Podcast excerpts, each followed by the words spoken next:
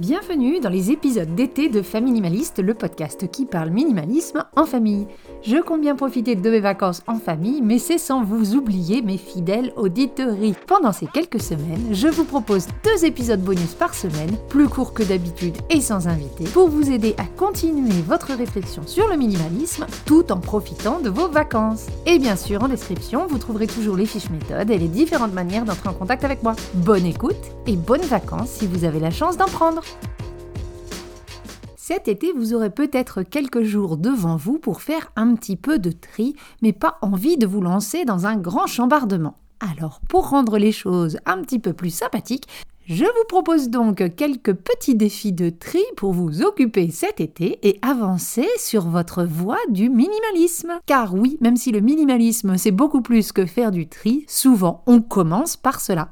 Mon premier défi est un défi que vous pouvez faire sur la durée de votre choix. Le mieux est de faire ça sur un mois, mais bien sûr, vous pouvez le faire sur 15 jours ou sur deux mois, à vous de voir en fonction de votre niveau d'encombrement. Le défi est simple. Le premier jour du défi, vous vous débarrassez d'un objet en trop chez vous. Le deuxième, de deux objets. Le troisième, de trois objets. Et ainsi de suite jusqu'à la fin du mois. Au bout de 30 jours, ça fera 465 objets qui seront sortis de votre maison. Alors, allez à la pêche au stylo, cassé au magazine déjà lu, au doublon, au triplon, aux médicaments ou maquillage périmé, aux jouets cassés, aux sacs en trop. Si vous n'avez pas fait de tri depuis un petit moment, je vous jure, ça va aller très vite. Et pour être encore plus efficace, chaque membre de la famille peut adhérer à ce défi. Chacun devra donc trouver un, deux, trois ou quatre objets par jour en fonction de la date. Si vous êtes quatre à faire ce défi, au bout d'un mois, ce sera 1860 objets qui partiront en dehors de chez vous. À vous de motiver les troupes avec peut-être un petit prix à la fin. Et si vous avez peur de ne pas trouver assez d'objets, peut-être parce que vous êtes assez avancé sur le mode de vie minimaliste, eh bien vous pouvez faire un défi encore plus simple, un objet par jour pendant un mois. Certes, ça limite à 30 objets, mais pour faire du tri régulier, c'est déjà pas mal, surtout si tout le monde s'y met. Ce défi d'un objet en moins par jour est d'ailleurs le défi que relève depuis plus d'un an Aude, illustratrice, que j'ai pu inviter sur l'épisode 26 du podcast et qui partage son expérience avec nous. Je vous invite à l'écouter, je mettrai le lien en description. Une troisième idée de défi, ça va être celui des objets cassés. Chaque membre de la famille s'enferme dans sa chambre pendant 30 ou 40 minutes, voire une heure en fonction de l'âge des enfants, et on doit ressortir tous les objets qui sont cassés, abîmés ou incomplets. La personne qui arrive à en sortir le plus a gagné. Ce challenge nous a été très utile, c'est d'ailleurs comme ça que j'ai réussi à amener numéro 3 vers le tri il y a plusieurs années alors qu'il refusait absolument de s'y mettre. Donc si vos enfants ont un esprit de compétition aussi exacerbé que les miens, ce genre de petit défi, ça marche à merveille.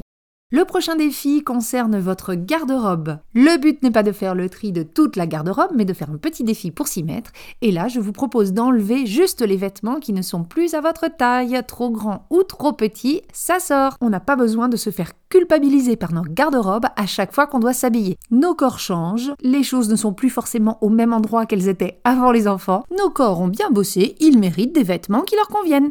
Le prochain défi concerne la bibliothèque. Tout ce que je n'ai pas lu et que j'ai depuis plus d'un an ou que je n'ai pas réussi à finir, je donne. Beaucoup de villes ont des boîtes à livres. Il y a également de petites bibliothèques qui adoreraient avoir vos livres s'ils sont en bon état, ainsi que beaucoup de magasins de seconde main. Donc n'hésitez pas. Un livre, c'est fait pour être lu. Si ce n'est pas vous qui pouvez le lire, eh bien donnez-le à quelqu'un d'autre.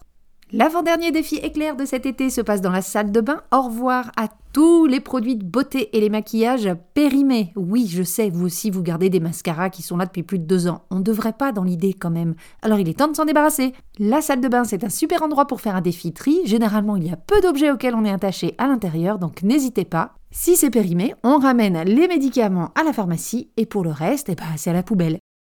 Et enfin, le dernier défi que vous pouvez vous lancer cet été, ce sera le défi de votre garde-manger.